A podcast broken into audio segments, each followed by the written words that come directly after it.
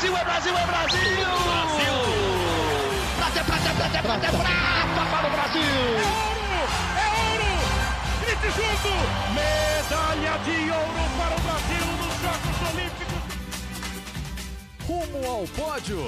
Saudações olímpicas! Este é o Rumo ao Pódio, o podcast de esportes olímpicos da Globo. Eu sou Marcel Merguizo, estou aqui nos estúdios da TV Globo em São Paulo. Hoje, terça-feira, dia 8 de agosto de 2023, 8 do 8 hoje, quando faltam 353 dias para a abertura dos Jogos Olímpicos de Paris no ano que vem e faltam apenas 73 dias para o início dos Jogos Pan-Americanos de Santiago, no Chile. Nesta semana, no dia que eu volto de férias, quem está ao meu lado novamente é Guilherme Costa. Tudo bom, Gui? Olá, Marcel. Bom dia, boa tarde, boa noite para todo mundo ligado no Rumo ao Pódio.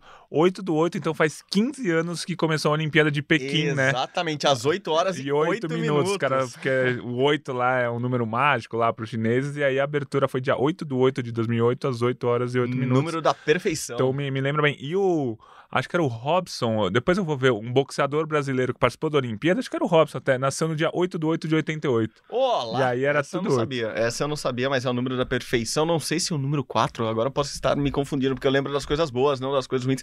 O número 4 é o proibido, assim, é o que não tem andar 4, ah, não é? tem cadeira 4. Assim, eu posso estar falando uma grande besteira, mas eu espero que não. É, e eu espero que os chineses não fiquem bravos comigo e mandem quatro bestas para me assombrar hoje à noite. Só uma correção, ah. é o Everton Lopes, boxeador que participou Lopes. da Olimpíada, ele nasceu no dia 8 do 8 de 88 e participou daquela Olimpíada de 2008, no a abertura no dia 8 do 8 de 2008 às 8 e 8. Entenderam, né? Enfim. É, é, disso que estamos falando hoje. Vamos falar apenas de números aqui. Uma... Não, brincadeira. Hoje é esporte olímpico do início ao fim. É, é aquela edição do, do programa, aquele episódio que o Gui basicamente me atualiza do que aconteceu nos últimos 15 dias, porque eu estava de férias, estava curtindo muito a família. Voltei bronzeado, voltei. Voltei cansado, voltei também, porque férias com filha, sabemos, é Gui. É cansativo, precisávamos de mais umas férias só para descansar das, das últimas que passaram. Das férias das férias. Mas está tudo bem, estou animado. O esporte olímpico no mundo está animado e teremos muitas novidades, muitas notícias. Uma quentinha acabou de chegar aqui, mas a gente já fala, porque antes, sim, sim, sim, hoje é um dia especial, claro, porque eu estou voltando, mas hoje também temos um convidado especial aqui no podcast. Vamos trazê-lo já já para bater um papo com a gente diretamente da Europa. Eric Felipe Cardoso, paulista, 23 anos, novo homem mais rápido do Brasil. Novo, porque ele é novo mesmo, 23 anos, mas porque ele acabou de bater o recorde brasileiro. Agora, quase bateu o sul-americano no mesmo, por questão de centésimos ele não bateu o sul-americano no mesmo dia. O homem mais rápido do Brasil estará com a gente daqui a pouquinho. Muito legal esse recorde, né, Gui? Foi, foi muito bacana. 9,97, aquela história do vento, vento dentro do padrão, 0,8 metros por segundo. E o primeiro brasileiro a correr abaixo de 10. E aí já estamos empolgados. Campeonato Mundial aí começa semana que vem. Revezamento do Brasil tá ficando mais redondinho. Vamos ver o que acontece. Muita coisa boa pra gente falar com o Eric. Recorde de 35 anos. Já tinha acabado de completar 35 anos o recorde de Robson Caetano. Eu não completei 35, cravados. eu completo 35 Olha em outubro. Ah, não, parabéns. Ó, preparem os. Será, que, será que alguém vai bater um recorde de seu quando você completar 35 anos. Vamos, vamos esperar mais um pouquinho, mas agora vamos lá falar diretamente com ele, diretamente de Portugal, Eric Felipe Cardoso. Novo recordista brasileiro dos 100 metros rasos está com a gente diretamente lá de Portugal. Como eu já disse na apresentação do podcast, lá em Jamor, bonito o nome do treinamento, né? Você dá, um, dá um, um calorzinho no coração, assim, Jamor, lá em Lisboa, já está se preparando. Últimos treinamentos rumo ao Mundial, que vai ser em Budapeste, agora no final do mês de julho. Então, eu acho que a gente tem que começar parabenizando o Eric, a gente não falou com ele, é a primeira vez dele aqui no podcast, mas também primeira vez dele recordista brasileiro dos 100 metros rasos. Temos mais tempo do que ele faz nas corridas para falar aqui, então temos muito assunto com ele. Primeiramente, parabéns, Eric, muito legal Obrigado. ter conquistado essa marca que, como a gente vem repetindo há 35 anos está para ser batido. Então, parabéns, obrigado por receber o podcast aí na sua nova casa Obrigado. em Portugal. E parabéns, eu imagino que é, já está na lista do dia mais importante da sua vida, no, no, um dos dias mais importantes da sua vida, pelo menos como atleta já, né? Tá, assim, como atleta, com certeza, graças a Deus, está nos dias mais marcantes assim da minha vida. Ah, muito legal. Conta um pouquinho como foi esse dia. Aliás, vou dar o crédito aqui, Carol Knoplock, nossa amiga lá do, do Jornal Globo, publicou um texto muito legal seu contando ficou, como ficou foi. Muito bom, hein? Nossa. É, Carolzinha é muito boa mesmo. Você descreveu muito bem aquele dia e, e, me chamou a atenção. Assim, é sempre legal contar esses bastidores, né? É claro que me chamou a atenção você falar que foi um dia normal ali no começo do dia, porque eu acho que é o que vocês sempre querem fazer, né? É, transformar aquele dia, que é super importante, já tem uma pressão extrema, num dia comum sim, sim. que você faz para você repetir o que você consegue fazer no treinamento. Mas me conta sim. especificamente um pouquinho depois de bater o recorde brasileiro, depois de abaixar, de baixar o tempo dos 10 segundos, como que é, assim, chegar no, no quarto do hotel, vocês estavam treinando aqui em São Paulo, por isso vocês estavam reunidos também para o Sul-Americano, encontrar com um parceiraço seu, você até costuma chamá-lo de irmão, que é o Felipe Bar, de falar para, assim, daí acho que é aquela hora que você começa a realizar o que fez mesmo, né? Assim, pô, o que eu fiz hoje, como que foi essa sensação pós-prova, assim, de contar para os amigos, para os pais, pro... e você mesmo contar para você mesmo como foi o feito que você tinha alcançado Sim. aquele dia? Ah, foi uma decisão muito boa, assim, porque graças a Deus a gente conseguiu realizar, um, eu consegui realizar um sonho. Quando eu falo a gente, quanto equipe, assim, eu, Felipe, o Darcy, é, a Rosana, todos que estão com a gente ali diariamente, né? E a gente lembrou tudo que a gente passou, dos treinos. Nossa, quanto doía os treinos, meu Deus do céu. Uhum. Lembrar das, lembramos das competições assim que não deram certo, realmente não deram certo, aquelas competições que a gente corre tempo alto assim mesmo. E a gente fala, caramba, velho, aquela vez lá, pô, corri isso, estava desacreditado. E ficava triste, falava, caramba, o que será que eu tô fazendo aqui? Será que vai dar certo ou não? Mas é graças a Deus a gente sempre passava por esses momentos, né? Aí dava no próximo dia, a gente estava lá na pista de novo, batalhando, treinando, né, dando duro ali diariamente. Aí depois, graças a Deus, assim, Nossa Senhora, a gente vai, consegue competir assim, correr, é, melhorar a nossa marca, né, que é o que a gente persegue sempre com o Darcy, é, sempre reforça isso para nós, que é melhorar a nossa marca pessoal. E graças a Deus, assim, a melhora da minha marca pessoal, como eu tinha 10,01, eu já estava próximo ali, é, pude estar correndo 9,97. Então é sempre uma alegria assim imensa, né? Poder melhorar a marca e ainda assim com entrando na casa dos 9 segundos. Se a gente viu o vídeo várias vezes já do seu da sua marca, imagino que você já deva ter assistido também. E eu sei que atleta sempre quer mais, né? Sempre gosta de melhorar tal. Sim. Aí vendo a sua prova, a largada, a aceleração, o ritmo ali até a linha de chegada, o, o como você chegou, colocando o seu tronco para frente e tal, você vê que dá para melhorar bastante, dá para melhorar em qual setor, é, onde que você vê uma melhora ainda de, de, dessa prova que você já fez, já foi um resultado brilhante? Ah, acredito que foi uma prova boa, sim. Graças a Deus eu consegui sair melhor do que eu estava saindo em outras competições, né? Do, do meus outros, das duas vezes que, que eu corri 10.01, essa aqui já foi, já foi melhor a saída. Então é um ponto positivo, mas não que não possa melhorar, né? A questão da largada, a questão ali da transição no momento que a gente vai levantando o tronco, do ritmo, do ritmo que a gente dá para a corrida ali naquele momento, né? Para que a gente consiga atingir a velocidade máxima. Então tudo isso dá para dá melhorar. A questão da saída, a questão da transição que a gente fala, né, o nosso top speed. Isso com certeza a gente vai melhorar. Lógico que não é de uma hora para outra assim, tal, mas graças a Deus a gente estando bem, estando saudável, né? Com certeza a gente consegue trabalhar duro assim para conseguir ir realizando esses ajustes. O, você comentou da sua largada e eu lembro uma das vezes que eu estive com você e com o Felipe Bardi lá nos treinamentos de vocês, lá no César Santo André, e o Darcy, que ele tanto fala, é o técnico dele, né, que trabalha junto com a Rosana também, lá desde a base do, do, do SESI. Quando eu estive com vocês, o, você já tinha corrido o 10.01, o, o Bardi estava correndo muito perto também do 10 já, ele tá, assim, na beira de baixar dos 10 segundos também, e, e, e ele comentando comigo, ele falava assim, o dia que eu largar igual o Eric, eu vou baixar dos 10 segundos, porque esse menino largando é impressionante. O dia que eu conseguir fazer essa largada, vocês vão ver, porque o Bard é mais alto, né? Então ele tem uma passada até é, maior do que a tua. É, e daí me chamou muita atenção e você falando justamente que, pô, se eu melhorar essa largada, eu melhoro mais ainda, que é, me parece um ponto forte é, teu. Você consegue hoje saber exatamente se é que tem um ponto fraco, alguém que corre abaixo dos 10 segundos, o que você precisa melhorar mesmo? Assim, chega no treinamento e o Darcy puxa a sua orelha, a Rosana chega e fala: Ó, oh, tá vendo esse vídeo aqui?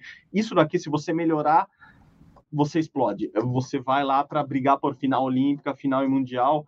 É, tem esse, esse ponto específico ou não? Assim, são melhoras tão pequenininhas que é um pouquinho de tudo. Se melhorar um pouquinho de tudo, você baixa ainda mais o tempo. Sim. Tem essas melhoras, um pouquinho de tudo que dá, que dá para melhorar e a gente vai lá e abaixa o tempo. Mas tem algumas coisas mais específicas, assim, que, que muitas vezes nosso treinador cobra bastante no dia a dia, principalmente quando a gente vai sair, fazer saída de bloco. A questão da nossa angulação, né? A angulação que a gente sai do bloco. Porque um erro que a gente comete na aceleração, na saída do bloco ali, na, nossa, na angulação do nosso corpo, já compromete toda a nossa fase de aceleração ali, nos 30 metros, 40 metros. Um erro na saída, nas primeiras passadas, já compromete 30, 40 metros da corrida, né? E muitas vezes a consequência é, ali no, do meio da prova, né, para o final, dos 50 para frente ali, é, pode ser, muitas vezes é consequência da nossa aceleração, que a gente teve ali nos primeiros 30, 40 metros. Então, se a gente erra lá no início erra os 30, 40. Com certeza a nossa velocidade máxima também pode ser que seja bem provável que seja inferior do que a gente poderia alcançar, né? Então são esses detalhes que a gente sempre fica atento, desde a nossa largada, para sair na angulação certa, na postura correta e ir ganhando espaço e crescendo aos poucos na corrida para conseguir fazer uma prova limpa, assim, uma prova uma boa prova nos 100 metros. E o, o, o, Campeonato Mundial é agora, semana que vem, em Budapeste, na Hungria.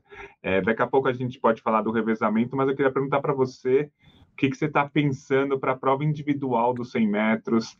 É, o tempo que você fez, 9,97. Se você fizer num campeonato mundial, você provavelmente vai ser finalista. É, que, que você está pensando para essa prova dos 100 metros rasos, que até vem antes do revezamento, então acho que vai ser o seu primeiro desafio nesse campeonato mundial. Como que você está de expectativa? Meu, graças a Deus, assim, meu nosso desafio, meu, do Darcy, da Rosana, nosso desafio sempre foi melhorar o nosso resultado, né? A gente sempre entra numa competição querendo melhorar a nossa marca, nossa marca pessoal. Quando era, desde quando era 11, depois 10, 10 e pouquinho, até agora que a gente chegou nos 9,97.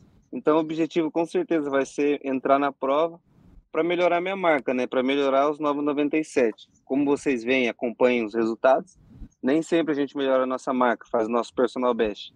Mas uhum. com certeza o objetivo vai ser esse. A gente está treinando bem, graças a Deus, para chegar lá com esse objetivo de realmente melhorar a marca pessoal. Né? E se Deus permitir aí, acredito que, que vai avançando as fases, né? Mas o princípio é esse, chegar lá firme, graças a Deus aí, Nossa Senhora bem, e buscar esse recorde pessoal. É, e o, o teu recorde pessoal agora é correr abaixo dos 10 segundos, e correr abaixo Isso. dos 10 segundos significa que você provavelmente vai estar numa final olímpica, provavelmente vai estar numa final de mundial, porque é uma barreira, tanto que o índice olímpico, que você também conquistou no Sul-Americano aqui em São Paulo, quando bateu o recorde brasileiro, quando fez o 9,97, o índice olímpico era de 10 segundos. Então, é uma marca não só histórica para o Brasil, por causa do recorde do Robson Caetano, mas também uma marca que te garante na Olimpíada, por exemplo. Pode te garantir uma final olímpica, pode te garantir uma final de mundial. E como foi chegar nessa, quebrar essa barreira, agora sabendo que você já está classificado para as Olimpíadas de Paris. Assim, você não foi para as Olimpíadas de Tóquio por muito pouco. Em 2021, logo depois do, das Olimpíadas, você já estava fazendo 10 e 1, estava melhorando em muito o seu tempo. Como é agora ter um ano para pensar nas Olimpíadas de Paris? Assim, com a cabeça de que se você repetir o seu tempo, o melhor tempo, ou se você baixar o seu melhor tempo, você pode conquistar coisas que há quatro anos você provavelmente nem imaginava que poderia conquistar na sim, próxima Olimpíada, né? Sim, com certeza esse índice dos Jogos de Paris, com certeza dá até um, deixa a gente cada vez até mais motivado, assim, mais alegre, né? Mas, lógico, a gente sempre olha, pensa a longo prazo, tal. Pô, Jogos Olímpicos daqui um ano, menos de um ano já.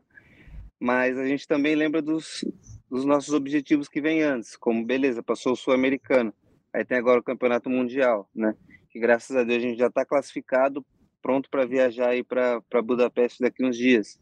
Aí também tem os Jogos Pan-Americanos, que vai ser em outubro, novembro ali, que graças a Deus pela, pelo PAN de 2021, sub-23, eu também já conquistei a vaga e já estou classificado, né? Então a gente tem essas, essas competições antes para fazer da melhor forma possível e de, não depois, mas já pensando nos Jogos Olímpicos de Paris, né? E vale a pena também lembrar que tem para os Jogos Olímpicos de Paris ainda tem um bom tempo para acontecer. Tem outros atletas também que, que podem, se Deus quiser, vão fazer o índice, né? Dos 100 metros rasos. Então a gente ainda está na disputa para realmente conseguir conquistar a vaga, né? Então essa, esse é o pensamento, é fazer essas competições da melhor forma possível, mundial, Jogos Pan-Americanos, tal, e as outras competições que tiverem, para, lógico, como primeiro objetivo, melhorar o meu resultado pessoal, melhorar minha marca pessoal e melhorar ainda mais o tempo para brigar pela vaga dos Jogos Olímpicos, né? Como eu disse, tem, se Deus quiser, tem bastante atletas ainda para fazer esse resultado e a gente ir lá e conquistar essa vaga no 100, no revezamento, etc. E você falou agora do revezamento, a gente está com os atletas correndo muito bem, né? Você no 9,97, o Paulo André fez 10,03 nessa prova que você fez 9,97, o Bard está sempre ali colado no 10, até baixou dos 10, só que com vento Sim acima do, do estipulado. Rodrigo Nascimento muito bem. Renan Galino, um cara jovem que está correndo muito bem os 200, mas ele está indo bem no 100 também. É, o Jorge Vitz pode contribuir bastante com o revezamento. A gente está com muitos atletas ali perto dos 10 segundos. Isso a gente nunca teve. A gente teve um revezamento sempre muito forte, mas nunca com atletas tão rápidos. Sim. É, qual que é a expectativa para esse revezamento no Campeonato Mundial da semana que vem? E como traduzir essa rapidez que vocês estão nas provas individuais para fazer um revezamento ainda mais rápido? Então, é, a gente está aqui em Portugal, graças a Deus já treinando para isso, né? Com os olhos voltados para o Campeonato Mundial agora, para os Jogos Pan-Americanos e para os Jogos Olímpicos, com certeza. E a gente nunca teve tantos atletas correndo tão, tão rápido assim, brasileiros em um único revezamento. E acredito que o processo para a gente conseguir melhorar o nosso tempo, quando eu falo nosso tempo, é questão do resultado do 4 por 100 mesmo, o tempo do 4 por 100. Acho que o processo é a gente ter bastante paciência e ir aprimorando a nossa parte técnica, né? Dentro do revezamento e a nossa parte quanto equipe também, questão da confiança, né? Isso conta muito no revezamento principalmente na hora de passar o bastão, a confiança que você tem no atleta que está vindo atrás e vai, e vai passar para você que vai receber, isso conta muito. Então, acredito que com essas competições que a gente vem, que a gente vem fazendo, que a gente vai fazer, com esses campings que a gente vem realizando, né, com esses treinamentos em conjunto, acredito que aos poucos a gente vai evoluir quanto equipe, né, e vai conseguir colocar todo esse tempo que todo mundo está melhorando individualmente a gente vai conseguir trazer isso em equipe e fazer uma marca muito boa, né? Se Deus quiser, dentro desse revezamento 4%. E é lógico, a gente quer entrar e já quer fazer o resultado para ontem. A gente, é aquilo, a gente uhum. sempre entra com o nosso objetivo de querer melhorar a nossa marca. Seja no 100 metros rasos, seja no revezamento 4%, que o Brasil tem o recorde sul-americano. Então o objetivo é sempre esse. Mas a gente também vai tratando com, com paciência, com tranquilidade, para conseguir obter essa confiança para chegar num excelente resultado, entendeu? Boa, a gente vê a confiança que o COB, a própria Confederação Brasileira de Atletismo tem em vocês, né? Tem nessa equipe 4%. Sim. Tanto que a gente se encontrou a última vez aqui em São Paulo, quando vocês estavam no primeiro dia, segundo dia de treinamento, justamente do revezamento, né? Estavam os seis atletas lá treinando a passagem de bastão, treinando uma coisa, é, parece treinamento de base de futebol, né? Assim, a passagemzinha no bastão com a mão, o que fala, como empurra.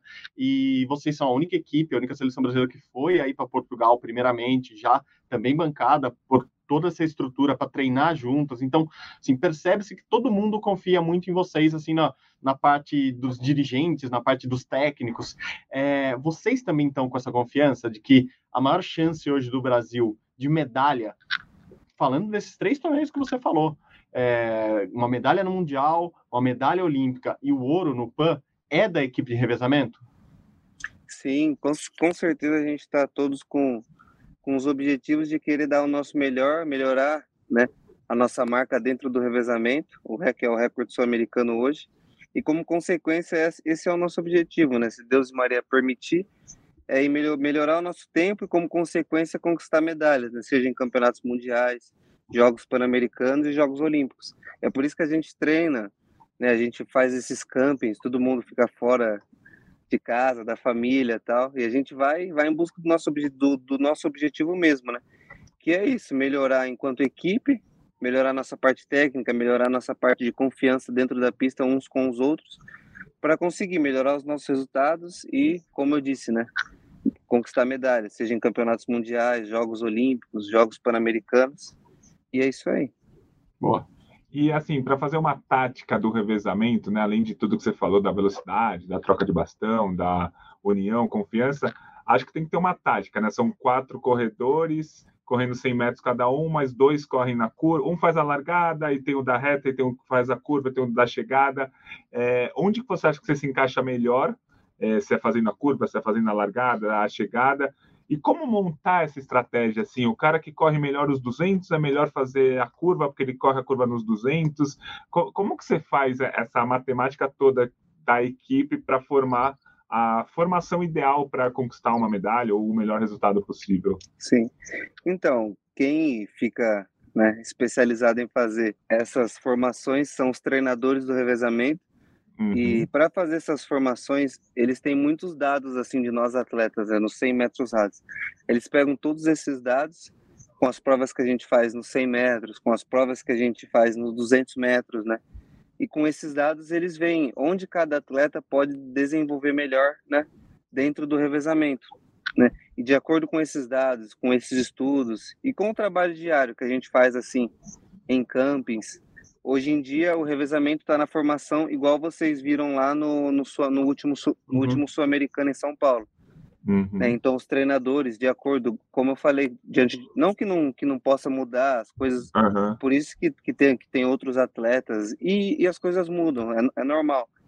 Mas, graças a Deus, hoje todos bem, é, todos aí treinando bem, competindo bem, né? E com todos esses dados, todos com toda essa parte com todos esses dados mesmo que, que, os, que os nossos técnicos têm, tal, com o pessoal da biomecânica e etc., a formação ideal que, que temos hoje é essa, né? E espero aí, com, com a graça de Deus e de Nossa uhum. Senhora, a gente possa correr muito bem ainda com, com essa formação. Agora, voltando para a prova do, do, do, teu recorde, do 9,97 no Sul-Americano, ela foi a maior prova de todos os tempos dos 100 metros na América do Sul, né? Assim, era o Sul-Americano, era a final do Sul-Americano, mas além de você, o, o Asinga Isamati, que de Suriname bateu o recorde que era do Robson. Ele, na verdade, ficou com o recorde sul-americano, né? Com 9,89 é. também foi a primeira vez que ele correu ali abaixo dos 10. O colombiano também correu muito bem. O PA o Paulo André ficou em quarto com um ótimo tempo e todo mundo chamou a prova e, os números mostram isso que é a maior prova de 100 metros da história da América do Sul. Enfim, um sul-americano correu abaixo dos 100, era o último continente, era a última área é, ali da World Athletics que ainda não tinha baixado, então foi sim, algo impressionante sim. mesmo. Você já conhecia o Assinga, você já acompanhava ele, você, é, como que foi correr ao lado dele, ele sabendo que, que, ele podia bater, claro, ele estava com essa vontade de bater o recorde aqui em São Paulo também, mas sabendo que ele podia te puxar também. Ele, no final, ele, ele ter feito esse, esse baita tempo te ajudou a bater o recorde com, com, com, não com mais facilidade, porque a gente sabe que nunca é fácil correr abaixo de 10 segundos, a história mostra isso. Mas você acha que o Assinga ter feito essa prova impressionante que ele fez também te ajudou? Como que, como que foi isso ali no dia? Então, com certeza, quando a gente está numa prova de que o alto, que o nível é alto, com certeza nos, nos auxilia a fazer bons resultados também, né?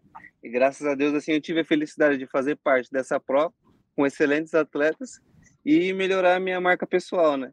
Ele ganhou com 9,89, recorde mundial sub-20, né? Ah, verdade, assim, recorde tem, mundial sub-20. É, recorde mundial sub-20. Tem alguns, tem alguns meses que ele, que ele tá correndo nessa casa, assim, já de 9,80, 9,90 só que sempre com, com o auxílio do vento, aí não valeu. Uhum. E aí, graças a Deus, aqui em São Paulo, que beleza, em São Paulo ele teve a oportunidade, na América do Sul, ele teve a oportunidade de correr o melhor 9.8, 9.89 e quebrar o recorde sul-americano, recorde mundial sub-20. Eu, que, pô, tinha 10.01, graças a Deus tive a oportunidade de, de também estar tá correndo aí na casa dos, dos 9, 9.97, recorde brasileiro, que durava aí a mais de 30 anos. O colombiano correu 9,99. Paulo André correu 10,03. Então foi uma prova muito, muito forte assim que ajudou todos os atletas praticamente a fazerem boas marcas. E aproveitando, já que a gente está falando de América do Sul, você falou bastante de Jogos Pan-Americanos, é, tem outra marca do Robson que está para ser batida aí, não sei se você sabe. O Brasil não ganha os 100 metros rasos nos Jogos Pan-Americanos desde o Robson Caetano. Então, é outra marca que pode estar tá na sua meta, aí está falando em, em, participar do PAN lá em Santiago em outubro, pode botar aí na lista. O problema é justamente esse: pode ter o Asinga lá, pode ter os americanos, é, tem canadenses bons, enfim, a América do Sul apesar de demorar para bater esse recorde, tem atletas muito bons ali na, na velocidade, né? A América, é, como um todo, tem atletas muito bons. A América do Sul agora entrou nessa briga, a América do Norte já está há mais tempo, o Caribe é fortíssimo, óbvio, os jamaicanos estão aí para mostrar. Enfim, tá, tá tá, esse recorde também está na mente, ele está na, nas anotações, colou na geladeira, abaixar de 10, baixar de 10 segundos. Check. Agora a próxima, ganhar o ouro nos Jogos Pan-Americanos que o Brasil não ganha desde o Robson Caetano, lá, na, lá muito tempo atrás também. Tem tá, tá na meta? Ah, o, o objetivo no, nos Jogos Pan-Americanos vai ser, como eu disse, chegar lá na melhor forma possível, né? Se Deus e Maria permitir, treinando bem, corpo saudável chegar lá querendo melhorar meu resultado pessoal, fazer meu PB. É, não sei quanto vai ser meu PB lá, se Deus quiser, espero uhum. ter melhorado. Mas enfim, o, o tempo que eu chegar lá, vai ser o meu objetivo vai ser melhor, melhorá-lo, né?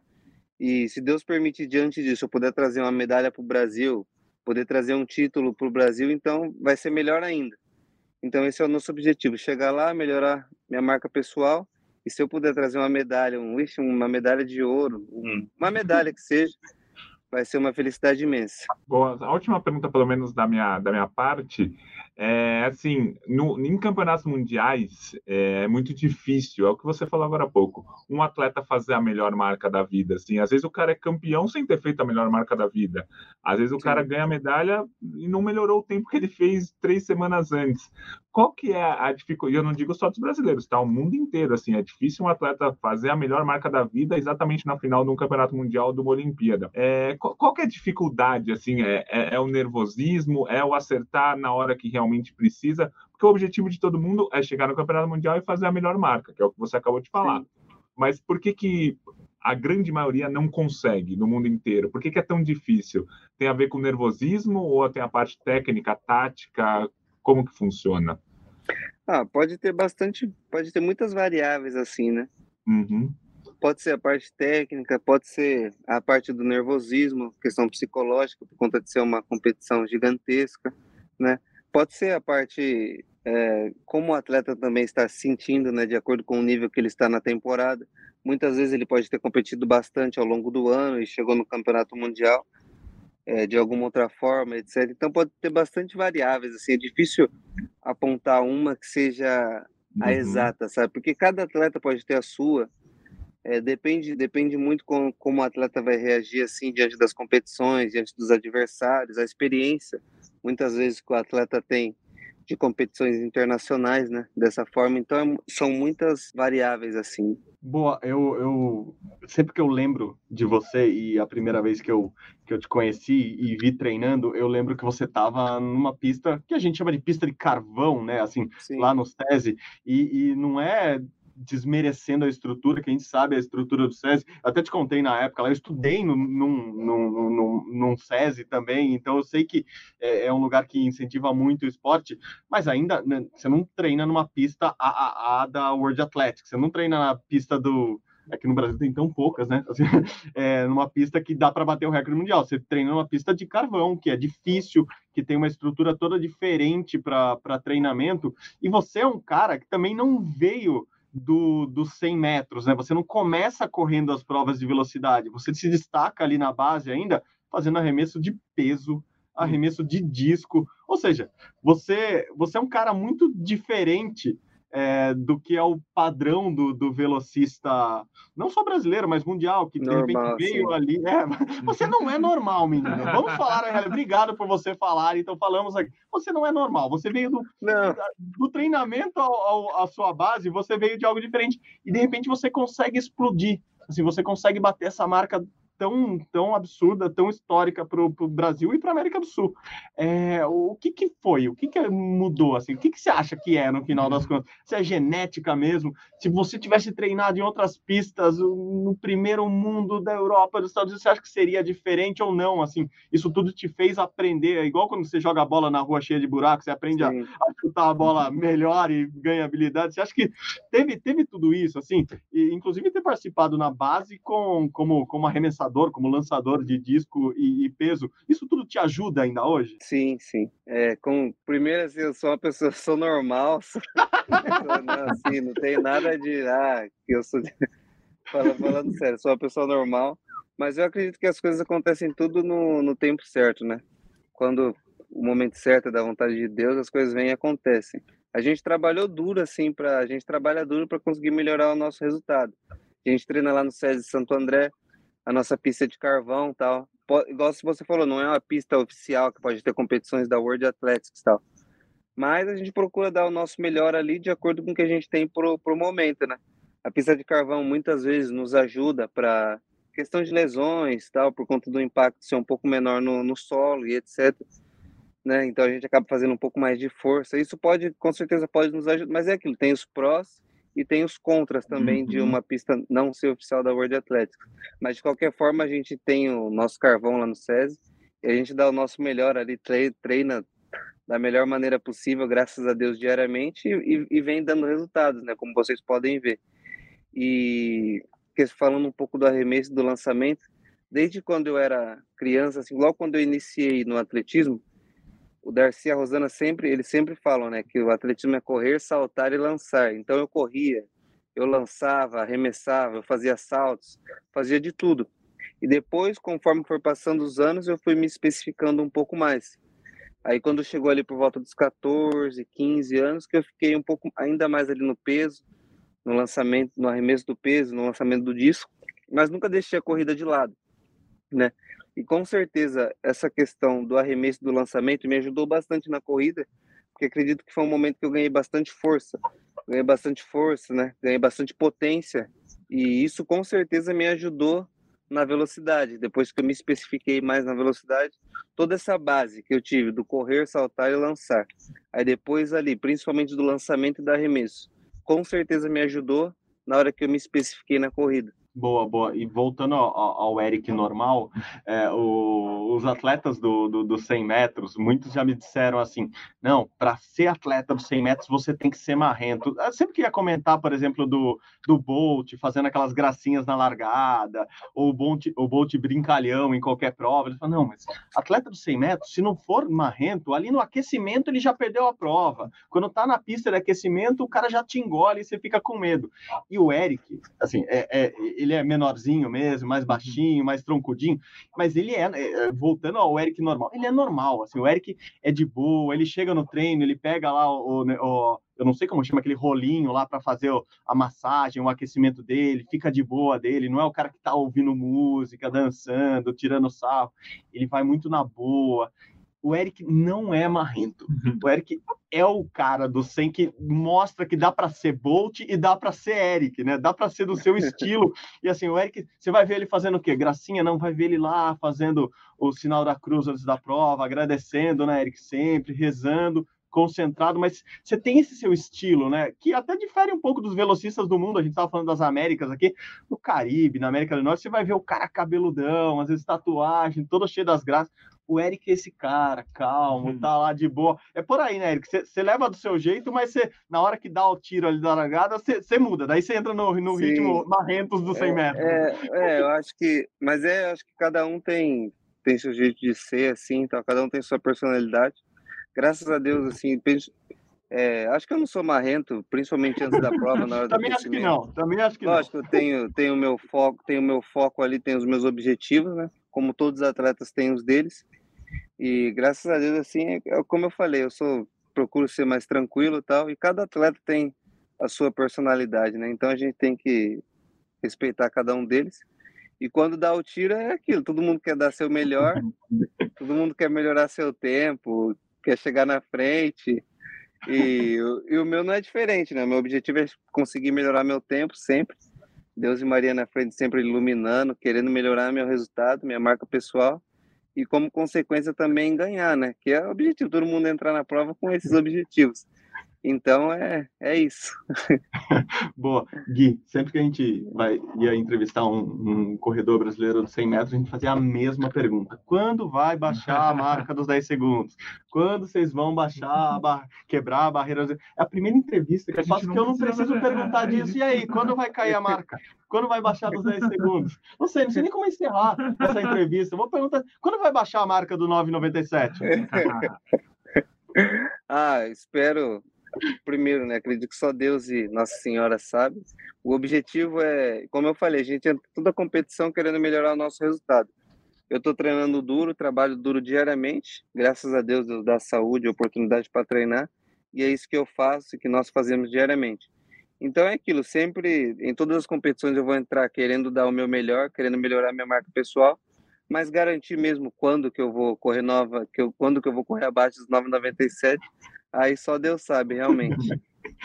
Boa, Eric Felipe Cardoso, muito bom, né, Gui? Obrigado, Eric. Muito bom. Bom Valeu, mundial para você. A oportunidade. Boa, boa, boa, reta final de treinamento, bom mundial, bom PAN, boa Olimpíadas, tem muita coisa já garantida pela frente. Então, saúde, é isso. Saúde, o resto vem. Obrigadão. Aí você mostrou pra gente. Obrigado mesmo. Valeu, valeu. Deus abençoe, tudo de bom. Nossa Senhora ilumine. Vamos embora. É isso, Gui. Papo muito legal com o Eric, mas agora vamos às atualizações dos últimos dias que você tem que, tem que fazer. Eu, eu me atualizar. Brincadeira, eu estou me atualizando já há algumas horas de tudo que está acontecendo. Brincadeira, eu acompanho mesmo de longe, mesmo lá do Ceará, eu consegui ver da rede. Assim, tinha pouca internet? Tinha, mas quando uhum. tinha, eu, eu acompanhava o que estava acontecendo aqui, porque aconteceram coisas muito legais nesses últimos dias, Gui. Vamos começar pelo tiro com arco, que eu acho que é a medalha mais importante dessa semana que passou. Marcos Almeida, nosso conhecido, nosso querido Marquinhos, foi medalhista de bronze no Campeonato Mundial de Tiro com Arco. Aconteceu semana passada em Berlim. Marquinhos foi bem, chegou a ele que é número um do mundo, número um do ranking mundial, chegou até a semifinal e é um resultado que mantém ele no topo do mundo do tiro com arco, com um grande rival pela frente. Esse turco parece que é quem tá atrapalhando o Marquinhos ali nas, nas rodadas finais, né, Gui? Pois é, o campeonato mundial acontece de dois em dois anos. Em 2021 foi um mês depois da Olimpíada de Tóquio, o Marquinhos foi vice-campeão.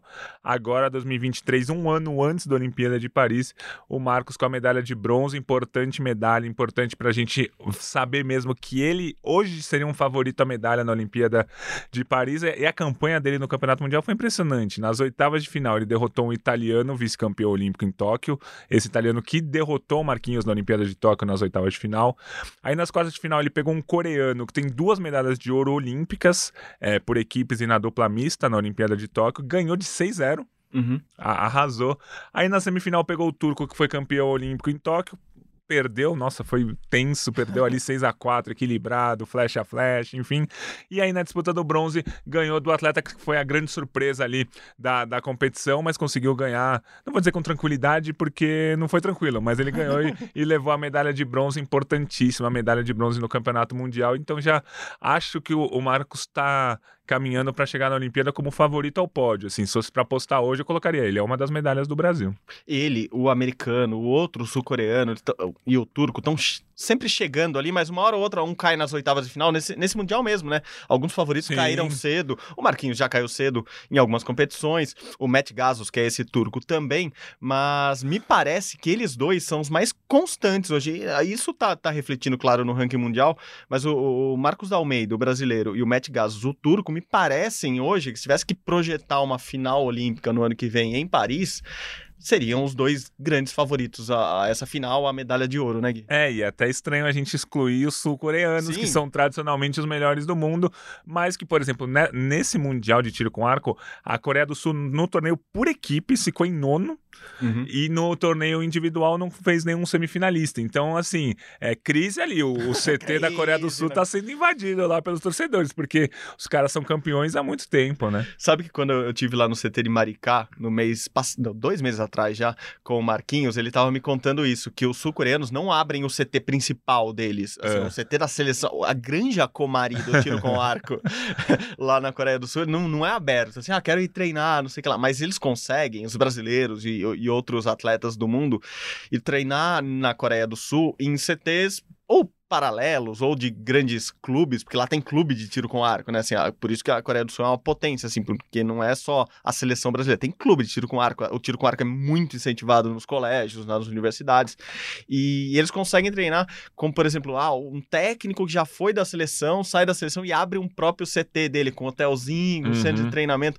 E dele tava contando isso, assim, que ele consegue ir pra lá, treinar, pegar um pouco da técnica, é, entrar muito no, no, no, no esquema de pensar pensar o tiro com arco da Coreia do Sul, que transformou a Coreia do Sul na maior potência de tiro com arco do mundo, e pegar algumas coisinhas e trazer para ele, adaptar ao jeito dele, etc. Mas é curioso isso. Eu imagino que, que o rumo ao pódio sul-coreano tá discutindo isso. Será que a gente devia ter aberto o país é para esses estrangeiros virem aqui? Olha o que tá acontecendo. Sabe que a gente fala muito do futebol, uhum. às vezes, ou que os ingleses, os italianos, por muito tempo também falaram do futebol, fica abrindo para muito estrangeiro, os caras roubam o que a gente sabe. Uhum. A NBA hoje tá nesse processo processo né, de internacionalização e de repente outras seleções do mundo já competem de igual para igual com, com os Estados Unidos. Mas é, é curioso que o Marquinhos comentou sobre isso e eu lembrei agora que você falou com, como os sul-coreanos, que são a grande potência do mundo, de repente podem ficar um passinho atrás porque pegam uma grande estrela brasileira como é o Marquinhos, pega um, um, um cara como o turco, que também é, é, é uma exceção ali na Turquia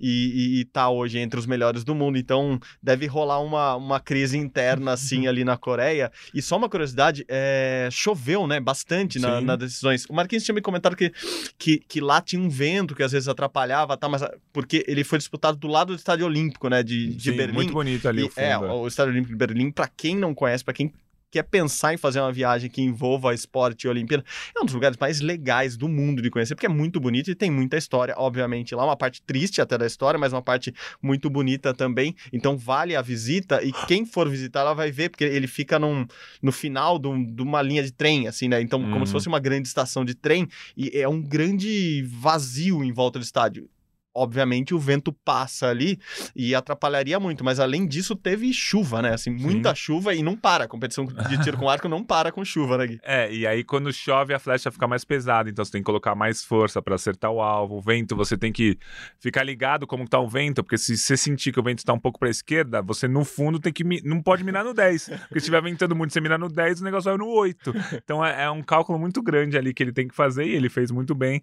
é, e conquistou a medalha de bronze. Outra curiosidade que eu lembrei dessa visita lá em Maricá.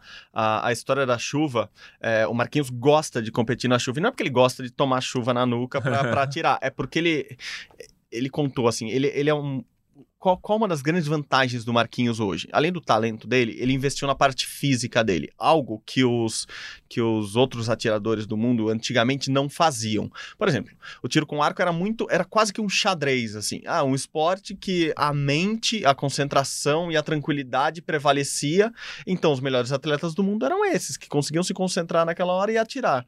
Só que a tecnologia, a novidade nas cordas, no, no próprio arco, nas flechas, na pena, a pena do Marquinhos hoje em dia, ela, ela se move, assim, durante o voo, assim, é, tem essa variação, assim. Então a tecnologia fez com que eles atirassem mais forte e o Marquinhos falou, falou, cara, comecei a olhar os caras de fora, os caras sem preconceito nenhum, mas tinha uns caras que eram barrigudos, uhum. uns caras que, que o cara não conseguia correr 100 metros que ele morria, os caras após a prova, bebiam, fumavam e tudo bem, assim, porque eles eram os melhores do mundo.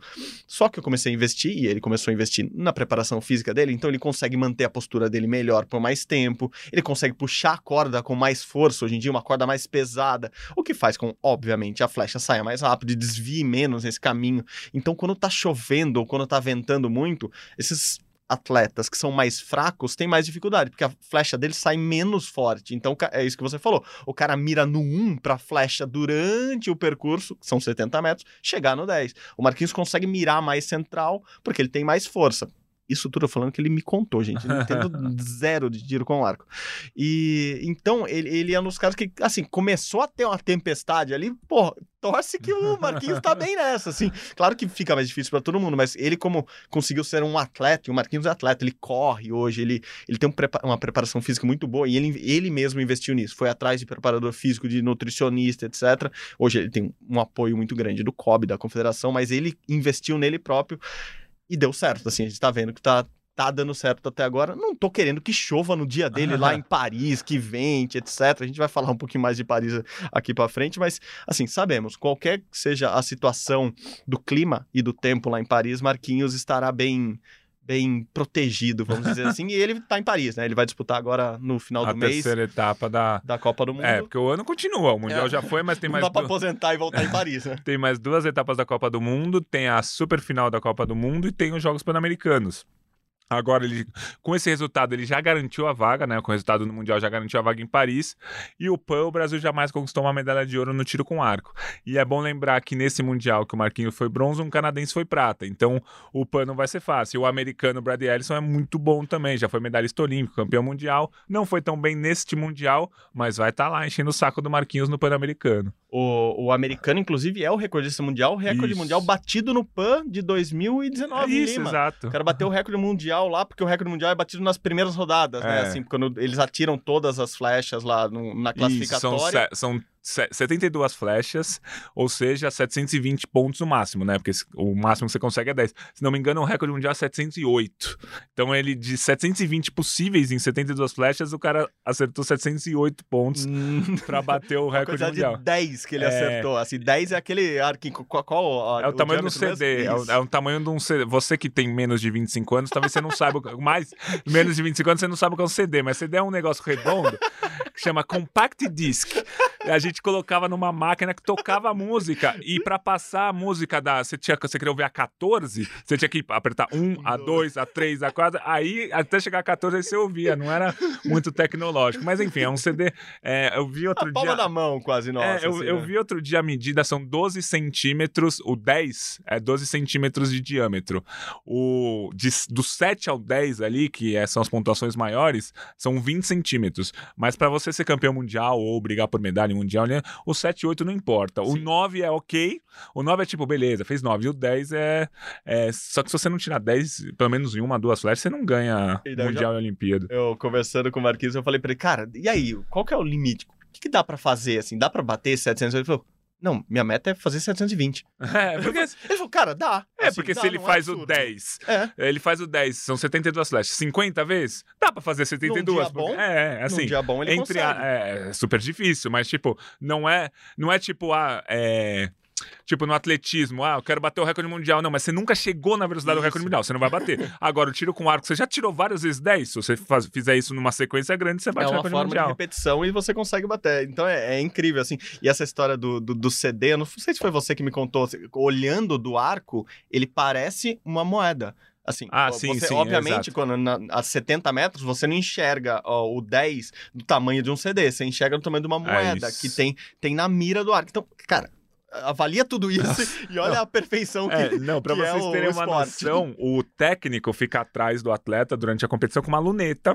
Essa luneta tá focada no alvo, porque o atleta tira e não sabe quanto tirou, porque não. ele não enxerga se foi 10. E aí o técnico fala, foi 10, foi 9. Ou, claro, o cara vê no telão da transmissão. Exato. Mas enfim, tem o técnico lá sempre com a lunetinha. Se vocês forem ver a, as imagens da medalha do Marcos, né, que a gente já passou em vários programas do Sport TV e na Globo, é, tem um técnico lá atrás sempre olhando a lunetinha ali para ver quanto que o, quanto que o Marquinhos tirou. Pronto, me empolguei. Vamos trazer o Marquinhos aqui em setembro, quando ele voltar da, da Dessa, etapa lá da, de Paris, para ele contar mais detalhes e todas essas curiosidades a mais. Vou ficar uma hora batendo papo sobre tiro com arco com ele, porque além de ser muito legal, ele tem muita coisa para contar pra gente. Então, parabéns pro Marcos. Mais uma medalha para aquele ranking, né, do Brasil em mundiais desse ano, né? O Brasil, o Gui, eu, eu ouvi o podcast, viu, gente? Eu tava aqui ouvindo, tava aqui não, tava viajando, mas tava ouvindo o podcast e, e sei que estamos preocupados com esses mundiais do Brasil esse ano, porque não, não tá aquela, aquelas maravilhas todas.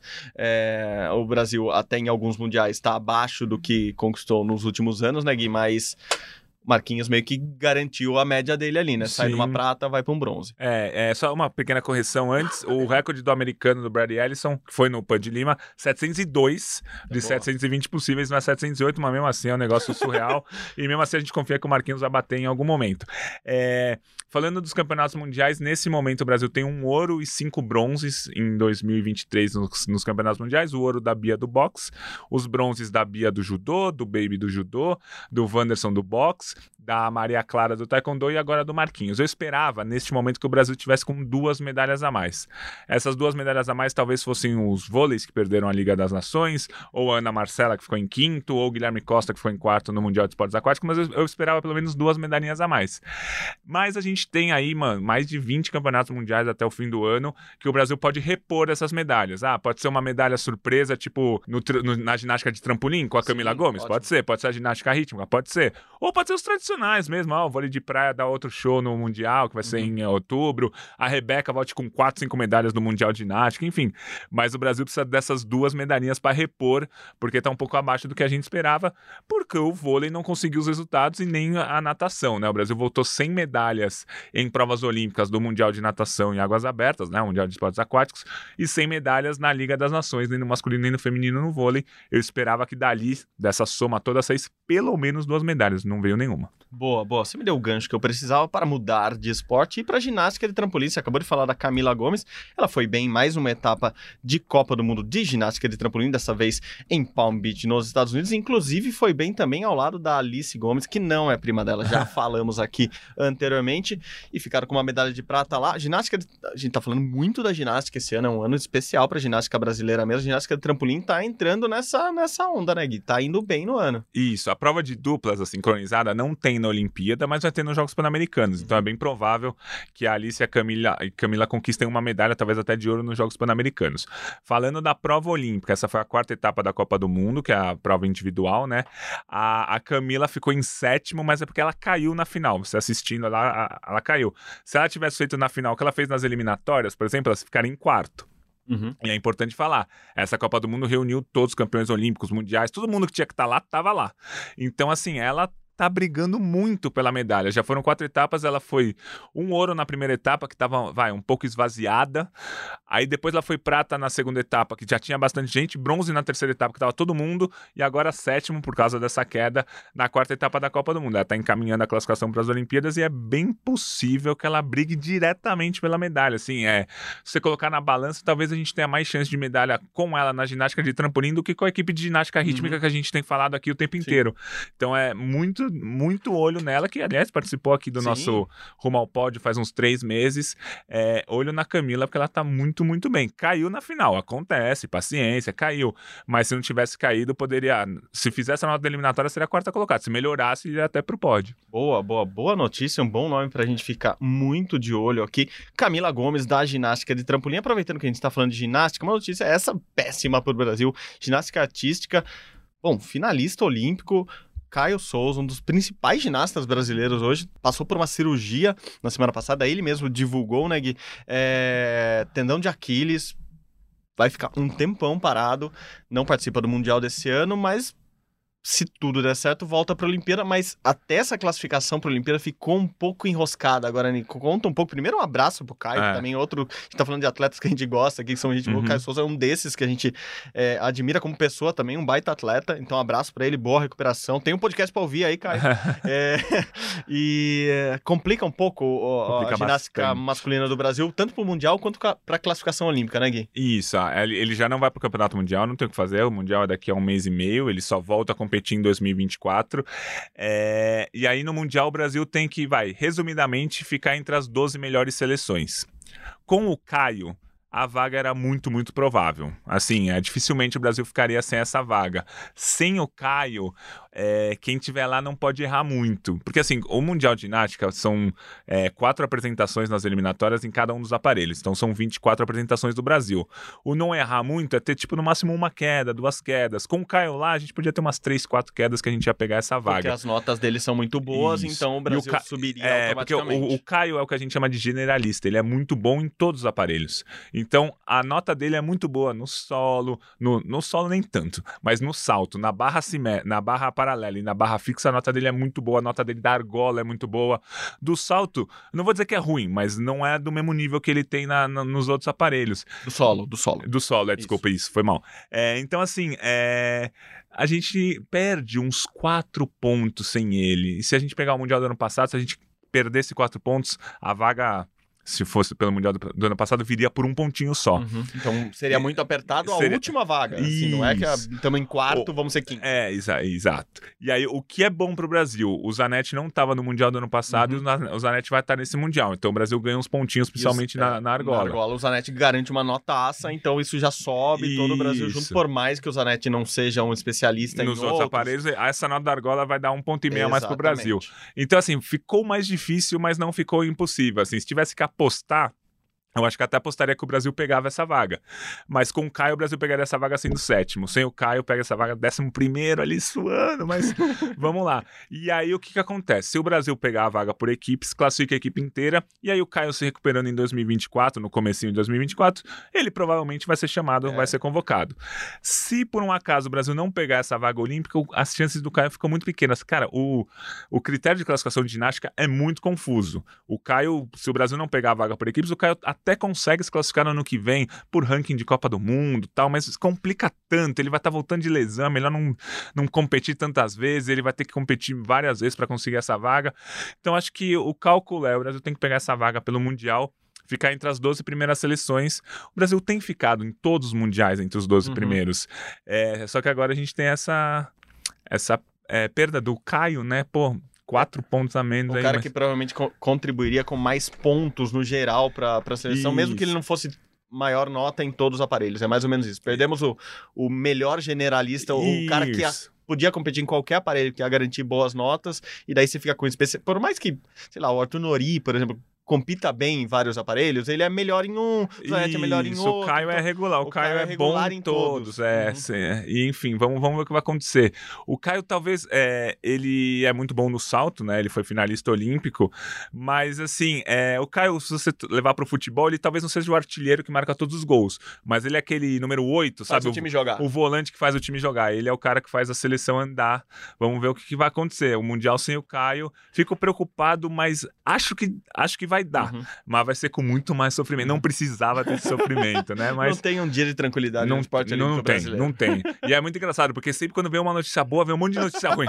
O Marcos foi bronze do Mundial, a gente, aê, meia hora depois o Caio tá fora do Mundial de Ginástica. A gente, meu, cara, sempre que tem uma notícia boa, tem uma notícia horrível na sequência. A gente, torcedor do esporte olímpico, sofre, mas a, a gente é feliz, é isso aí. A, a mensagem para os caras que vão para pro Mundial é joguem pelo Caio, né? Leva a camisa é tipo 8 isso. lá dele e joguem por é, ele, que é provavelmente para ele estar na Olimpíada dependerá muito desse Mundial. E como você disse, a gente está falando da perda enorme aqui, mas o Brasil tem totais condições Sim. de garantir a seleção completa, né? Assim, ter ginastas do Brasil na Olimpíada do ano que vem, a gente terá, assim, o Brasil terá, mas a seleção completa já garantida é um ano antes praticamente, só só agora é a chance no Mundial. Falando de ginástica artística, eu comentei lá no comecinho deste episódio que tinha uma notícia, uma notícia que tinha acabado de chegar e exatamente, a gente estava entrando no estúdio do podcast e quando chegou a notícia que Simone Biles, sim, Simone Biles, americana, campeã olímpica mundial e um monte de coisa, que voltou a competir na semana passada lá nos Estados Unidos, está inscrita pelos Estados Unidos no Jogos Pan-Americanos de Santiago.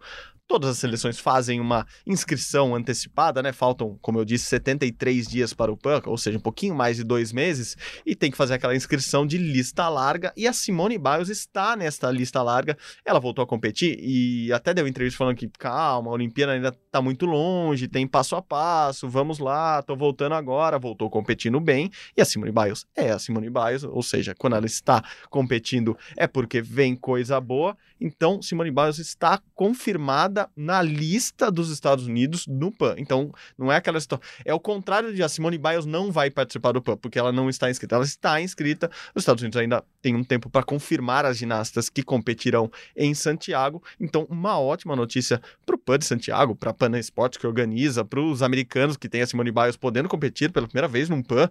E uma notícia boa para as brasileiras também que confirmaram que a Rebeca Andrade vai estar lá. Mas aquela notícia boa que também é uma competidora é. boa ali, né? Assim, é legal competir com a Simone Biles, mas o risco é ela ganhar de você. É, o risco.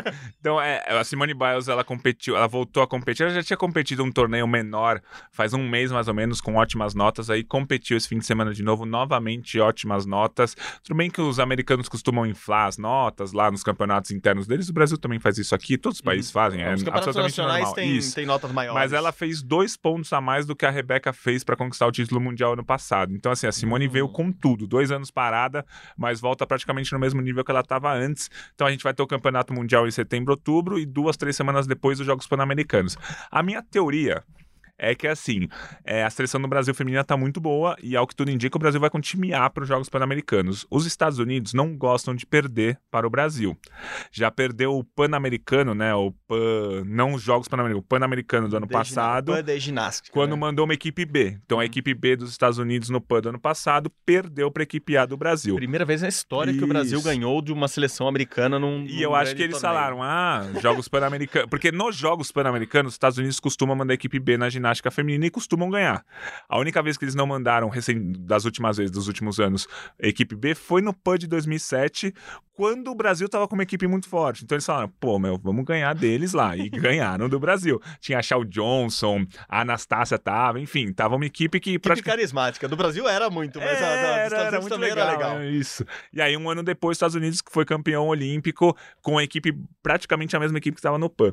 Então, eu acho que eles estão com medo de perder da equipe A e querem mandar, talvez não a equipe A completa, mas mandar a Simone Biles para ter um, Uhum. um- uma disputa ali com o Brasil, porque o Brasil atualmente, uma equipe A do Brasil ganhando uma equipe B dos Estados Unidos. Então eles vão querer mandar é, a Simone Biles. É, é o que parece, né? Mas como você disse sempre, ela tá na lista larga. Ela ainda não é que ela é uma das cinco convocadas, mas ela tá na lista das que podem ser convocadas. Coisa que nos últimos anos ela nem, Nem entrava, acontecia, porque é era isso. tipo, ah, Estados Unidos vai com a equipe B, equipe A vai descansar. Agora não, agora foi tipo, ó, Biles, fica de olho aí que talvez você dispute esse PAN, vamos ver. 2019 nem se cogitava a Não, Biles e ela era a grande estrela É. do, do mundo, assim, do, do mundo esportivo em geral, não da ginástica, nem se Aham. cogitava a Biles ir neste PAN de, San- de Pan, Pan de Santiago. Começa em 20 de outubro, vai até 5 de novembro, ela já está já está inscrita, né? Eu ia falar, já está pré-inscrita, parece que a gente tá falando da pré-Libertadores. né? Não é pré nada, assim, já é a Libertadores, lista, é uma fase inicial. Ela não tá Isso. pré-inscrita, ela tá inscrita e agora os Estados Unidos cortam ou não ali a seleção, mas essa análise do guia acho que tem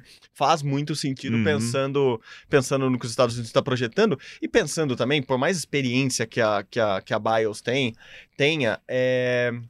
Cara, de repente é, é importante ela disputar uns jogos, né? Aham, dessas com a de delegação estar com a completa, delegação, Vila novo. Porque o Pan-Americana. grande problema dela não foi físico e sim de cabeça, foi mental. Foi a saúde mental dela que tirou ela no, dos Jogos de Tóquio na metade. Então, de repente, estar nesse clima de novo Aham. seja uma preparação para os Jogos Olímpicos que vão acontecendo só nove meses depois. Então, os Estados Unidos podem estar pensando nisso. A seleção de ginástica pode estar pensando. De repente, ela, de repente, a Gabi Douglas, que estão Aham. fora da seleção há um tempinho. Vamos colocar, vamos botar para jogo? Vamos botar Uhum. numa competição grande, com grandes adversários, porque o Brasil vai levar time A e vamos sentir como tá aí. Já é uma pré preparação assim para Paris mesmo, lembrando que são só nove meses antes, então provavelmente é a última grande competição antes da preparação finalzinha ali para Paris. Então tomara, tomara que dê certo, tomara que ela esteja lá, tomara que ela compita com a Rebeca e daí tomara que a gente tenha uma grande final em E que a Rebeca ganhe, né? Mas assim, mas acho que a questão é essa. É, a gente ganha uma grande adversária, o Brasil ganha uma grande adversária, mas o PAN, se a, se a Simone Biles for, fica muito maior. Cresce. E a Olimpíada que a Simone Biles deve né? Ela ainda não garantiu, né? Ela deu Isso. entrevista falando, ah, passo a passo, não sei o que lá, mas ao que tudo indica, ela voltou para querer disputar a Olimpíada do ano que vem. É, a Olimpíada fica muito maior com ela. A Rebeca vai disputar ponto a ponto, palmo a palmo com ela a medalha, e você ganhar uma medalha em cima da, Rebeca, Pô, da imagina. Simone Biles é algo gigantesco. Vai ser um, um confronto, se tudo seguir, né? Se a Rebeca seguir tão bem, se a Simone voltar tão bem mesmo, vai ser um confronto entre elas no salto, no solo e no individual geral. E a trave e as barras, as duas brigam, mas não são tão favoritas. Agora, salto solo, individual geral, Rebeca e Simone, nossa, ia ser maravilhoso ver Vai- isso na vai. Olimpíada. E com a Rebeca ganhando. É, a Rebeca ganha, faz uma estátua dela ali no- na frente do Maria Lenk no Rio de Janeiro, na frente do ginásio onde a, a seleção de ginástica treina, a seleção brasileira de ginástica treina lá no Rio, e acabou, assim, se ela quiser parar também, eu tô felizão, assim, não quero É que ninguém aposente, mas se ela parar ganhando da Biles na Olimpíada, ó, beijo, Rebeca. é isso. É, falando de mundiais e de Olimpíada, tá, tá rolando ainda, né, o Mundial de Ciclismo lá na Escócia, e tem brasileiro indo muito bem no Mundial de Ciclismo, Henrique Avancini ganhou a prova de maratona, que não é a prova olímpica, e ainda nesta semana, neste sábado, para quem está escutando o podcast no comecinho desta semana, o Avancini volta para a prova olímpica, que é a do cross country, mas é legal porque ele já, já mostrou que está bem em forma novamente, ganhando a prova de maratona lá na Escócia, e vamos ver agora esses próximos passos, é o bicampeonato dele nessa prova, e E, bom, de repente a volta do Avancini aí, um ano da Olimpíada, voltando com tudo. Ele que chegou em Tóquio com, com chance de medalha, por que sim, não? sim. E, e agora deu uma se fosse no ciclismo, é. o, o, pelotão da frente ali abriu um pouco abriu, do, do abriu, Avancini, é. mas ele tá na prova ainda, né, Gui? É, o, o Avancini não tem ficado entre os top 15, top 20 nas principais competições que ele tem disputado. Aí ele venceu a prova da maratona, que é de, de mountain bike, que neste percurso foi de 414 quilômetros, se não me engano, imagina o cansaço. O... Você viu como ele saiu da prova, né? As Todo sujo, é. é parecia que ele tinha rolado meia hora na, na lama, assim. Ele yeah. tinha basicamente rolado, mas em cima da bicicleta. A prova olímpica é, dura mais ou menos um quarto do tempo, né? Dura uma hora e meia. Ele competiu quase mais de quatro horas ali é, para ganhar a maratona. A prova olímpica é no sábado, né? A prova olímpica do Campeonato Mundial de Ciclismo é no sábado. Vamos ver como é que o Henrique vai. E outro resultado legal que a gente teve no Mundial de Ciclismo foi o Gustavo Balalouca, terminando em décimo lugar no Mundial de Ciclismo BMX Freestyle. Vai brigar pela vaga olímpica, ainda não está garantido, né? Vai ter um ranking classificatório e tal, mas foi legal ver ele brigando entre os melhores ali na, na décima posição. Esse ano é o maior Mundial de Ciclismo da história, talvez a maior competição de ciclismo da história, porque eles juntaram. O ciclismo tem várias disciplinas disciplinas, né, várias modalidades. É o ciclismo estrada, ciclismo pista, ciclismo mountain bike, ciclismo BMX, BMX freestyle, é, é, downhill, enfim, meu, tem 13 modalidades. E aí eles juntaram todos os mundiais numa competição só. 10 dias lá na Escócia, todo mundo competindo. Então tá muito legal, assim, o, a Europa tá respirando esse Mundial de Ciclismo. É, pela primeira vez é um negócio tão grande, porque geralmente, ah, o Mundial de Mountain Bike é em agosto na Suíça, o de Ciclismo Estrada é em setembro na Alemanha, o de Mountain Bike é em junho não sei aonde, o MX é não sei aonde. Agora eles juntaram todos na mesma competição no mesmo lugar, então tá um Mundial gigantesco lá, tá super legal.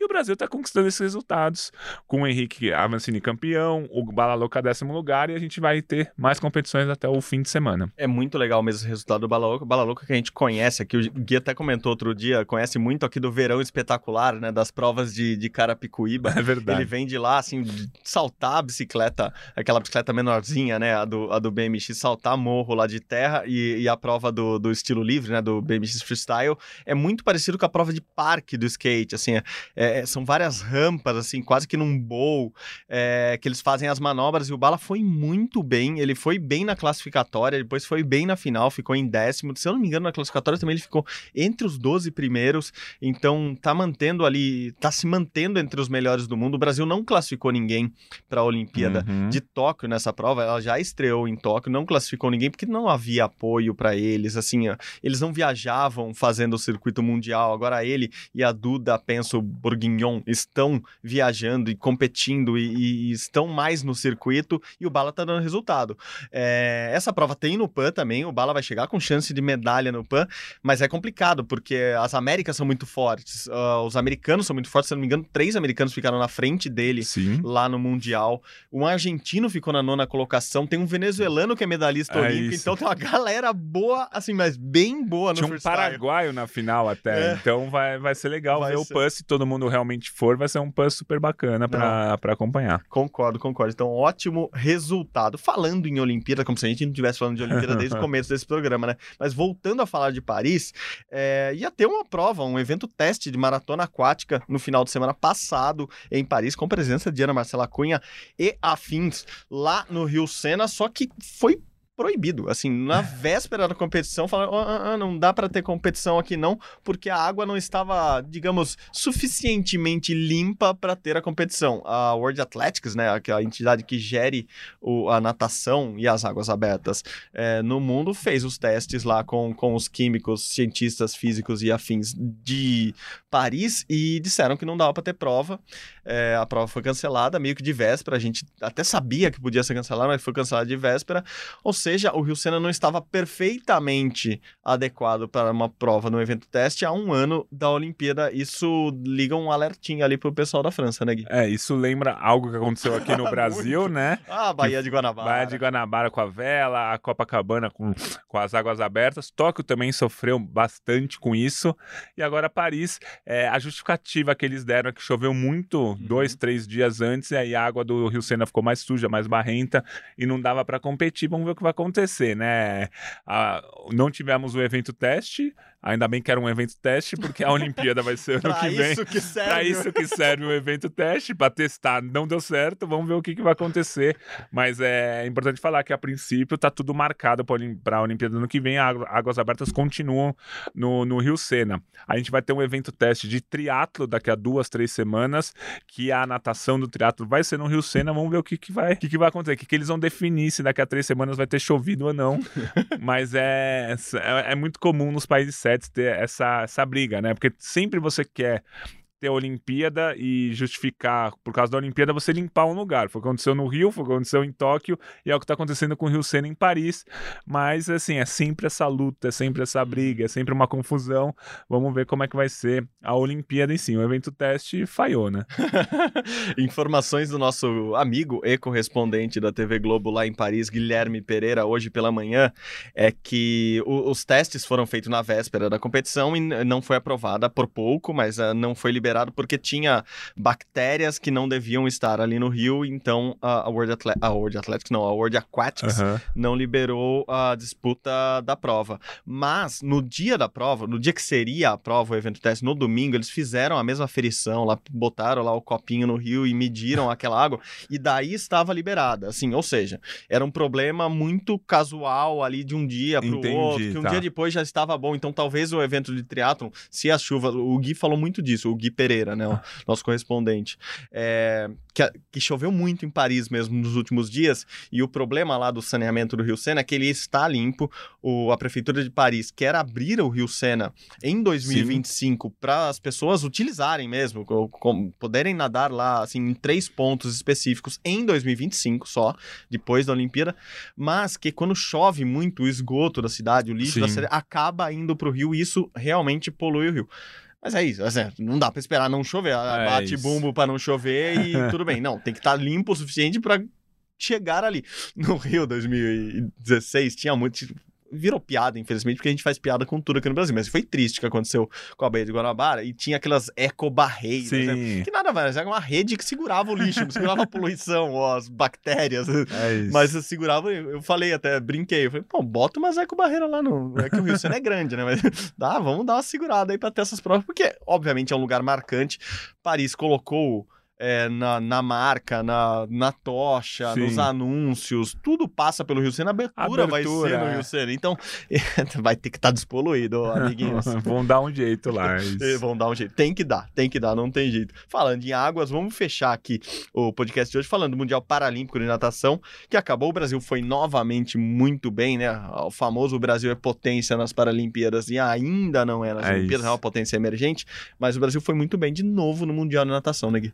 46 medalhas, 16 de ouro no total, atrás de Itália, Ucrânia e China, quarto lugar no quadro de medalhas.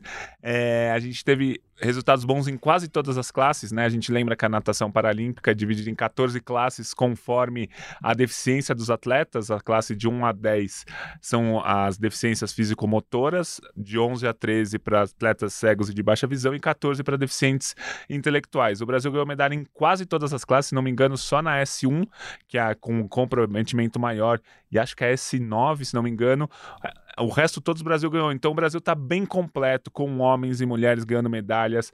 É, não tem mais aquele negócio. A gente tem até multimedalistas, né? A, a Carol Santiago conquistou oito medalhas, ótimo. Gabriel Araújo foi três ouros, ótimo. Mas antes a gente dependia dos multimedalistas. Agora, por exemplo, o Gabriel Bandeira, que é um cara que sempre ganha muitas medalhas, nesse Mundial ele não foi tão bem para os padrões dele. Ele ganhou ouro, ganhou prata, uhum. fez parte do revezamento, mas para os padrões dele ele foi menos bem do que nos últimos anos e não interferiu em nada ali. O Brasil foi quarto colocado, recorde de medalhas, 46 medalhas e tal. Então o Brasil não depende mais só de um ou dois atletas. O Brasil tem uma equipe de natação muito completa, isso é muito importante, visando a Olimpíada de Paris, dois, para a Olimpíada de Paris 2024. O Brasil já mostrou que é uma potência no atletismo, ficou em segundo no quadro de medalhas no Mundial, que terminou faz duas, três semanas, quarto no Mundial de Natação, e essas duas modalidades são as modalidades chaves para a gente saber como que vai ser o desempenho do Brasil na Paralimpíada. Então, tá tudo certo. O Brasil segue como uma potência, vai chegar na Paralimpíada do ano que vem, vai ficar ali entre sexto, sétimo, oitavo, talvez quinto no quadro de medalhas, o que mostra que o Brasil é uma potência. Boa, boa, Gui. Belo apanhado final deste Mundial Paralímpico de Natação para a Olimpíada Brasileira. O CPB está de parabéns. Estão indo muito bem rumo a Paris. A gente também está indo muito bem rumo a Paris em mais um episódio do podcast gravado e já no ar. Obrigado de novo pela parceria, Gui. Valeu, é sempre um prazer fazer o podcast ao seu lado. Um abraço aí para todo mundo. Valeu, é isso. Como vocês sabem, o Rumo ao Pod é uma produção minha e do Guilherme Costa. A edição de hoje está novamente nas mãos e no ouvido de João Pedro Brandão. A gerência é de André Amaral e você sabe também. Você encontra o nosso podcast lá na página do GE, ge.globo barra rumo ao pódio ou no seu agregador de podcasts favoritos. É isso, gente. Muito obrigado novamente pela parceria, pela companhia. Até mais. Tchau, tchau. Saudações Nações Olímpicas. Beijos!